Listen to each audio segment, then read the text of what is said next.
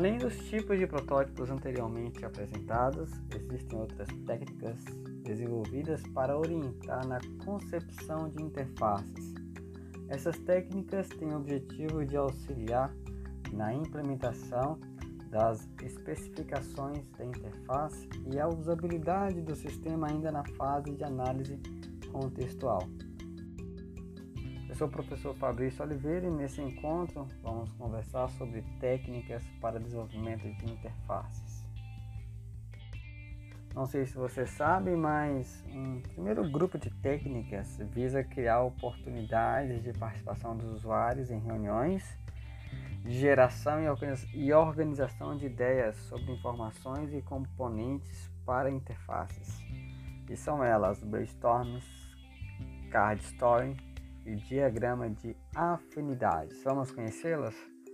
Brainstorms, uh, conhecido como tempestade de ideias, é uma técnica muito utilizada no mercado publicitário no desenvolvimento de campanhas publicitárias que emocionem o público consumidor.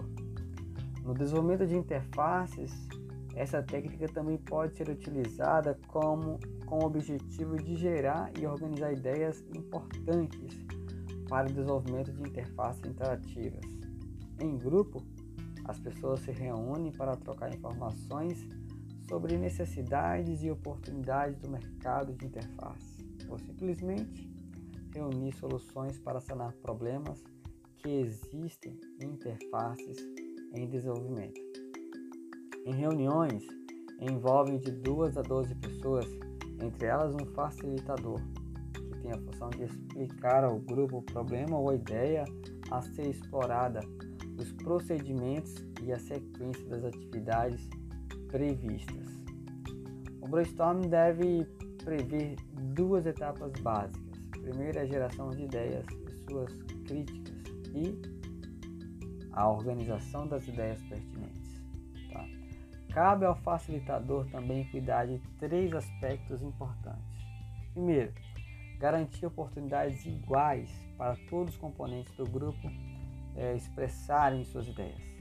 Segundo, evitar que as ideias geradas sofram críticas da própria pessoa que a sugeriu. E terceiro, certificar-se de que todas as ideias, sem exceção, sejam registradas em uma lista pública e disponível para todos os integrantes do grupo, seja como planilha, um cartão adesivo colado na parede ou qualquer outra forma. O tempo previsto para o término dessa reunião depende do número de ideias geradas e também analisadas. E daí nós temos a etapa chamada de etapa crítica, ocorre quando uma ideia é descartada por ser considerada é, equivocada ou impraticável. Antes de considerar o descarte total, uma ideia pode ser alterada ou ainda reaproveitada. A outra, ideias finais. As ideias aprovadas são organizadas em cartões adesivos e colocadas em paredes de forma bem visível a todos os integrantes do grupo. E aí, cores variadas diferenciam grupos de ideias de acordo com seu conteúdo ou sua natureza. As associações ou conexões entre as ideias podem ser desenhadas com canetas ou uh, caneta hidrográfica, né, se for utilizado, por exemplo, um quadro. É, neste momento, é permitido ao facilitador orientar os grupos em direção a ideias que tiverem melhor receptividade. E aí, próximo do fim da reunião, o facilitador deve solicitar ao grupo que destaque as ideias que são mais promissoras e aceitáveis ou prioritárias. Card, card sorting é, é a técnica conhecida como arranjo de cartões. Sua função é descobrir a representação ou modelo mental que o usuário ah, ou que os usuários elaborem é, frente ao conjunto de itens de informação para o desenvolvimento de um programa ou aplicação. Nessa técnica, o analista deve descrever a informação em fichas de papel e espalhá-las sobre uma mesa. Em seguida, ele solicita a um usuário escolhido previamente que organize essas fichas em grupo de acordo com as perspectivas do próprio usuário. O resultado dos grupos de fichas é combinado com os resultados de outros participantes. E aí a uniformidade de denominações será mais fácil de perceber em amostras com mais de 12 usuários. Nós temos algumas etapas daí. A primeira é o planejamento. O planejamento dessa técnica tem início com a identificação das informações que devem ser organizadas e descritas individualmente em fichas ou em cartões numerados no verso. Daí, gente, é importante que não haja nenhum tipo de atribuição de nome ao item, apenas sua descrição, pois quem vai nomear o item é o usuário participante.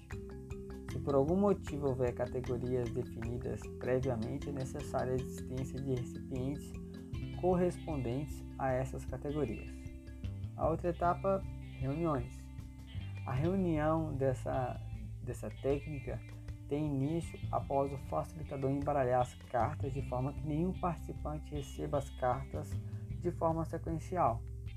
Em nenhum momento o participante atual ele pode receber sequência de cartas definidas pelo participante anterior. E após receber e reorganizar, o participante empilha as fichas, sobre, as fichas sobre a mesa. Também é possível disponibilizar um recipiente selecionado para as fichas de categorias pré-definidas. E todos os participantes devem saber quantos cartões serão disponibilizados. Por fim, diagramas de afinidades. Eles têm como objetivo identificar e agrupar as funções de uma interface em desenvolvimento, assim como o card sorting ah, os diagramas de afinidade são utilizados para organizar uma quantidade de itens em grupos lógicos.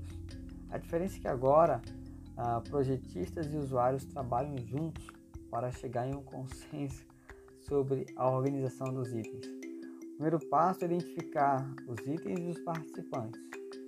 A reunião dura cerca de duas a três horas ah, por causa da quantidade de participantes e itens a serem organizados. Os participantes escolhidos devem ter experiência nas tarefas necessárias e as salas de reuniões devem ter paredes é, forradas com folhas de papel para receber os cartões adesivos com o nome dos itens que precisam ser organizados. E aí, se necessário, uma primeira parte da reunião pode ser destinada a debater quais outros itens precisam ser organizados. Assim como nas outras técnicas, a presença de um facilitador é necessária, pois ele deve garantir que todos tenham a oportunidade de participar das discussões. Além disso, as pessoas precisam de liberdade para colocar os cartões livremente na parte, de acordo com grupos existentes ou recém-criados. Quando chegarem a um consenso sobre os grupos, os participantes devem definir seus nomes e anotá-los com uma caneta. E aí, qual técnica você gosta mais de utilizar na hora de gerar ideias? Um abraço para você e desejo futuros projetos de sucesso. Até mais!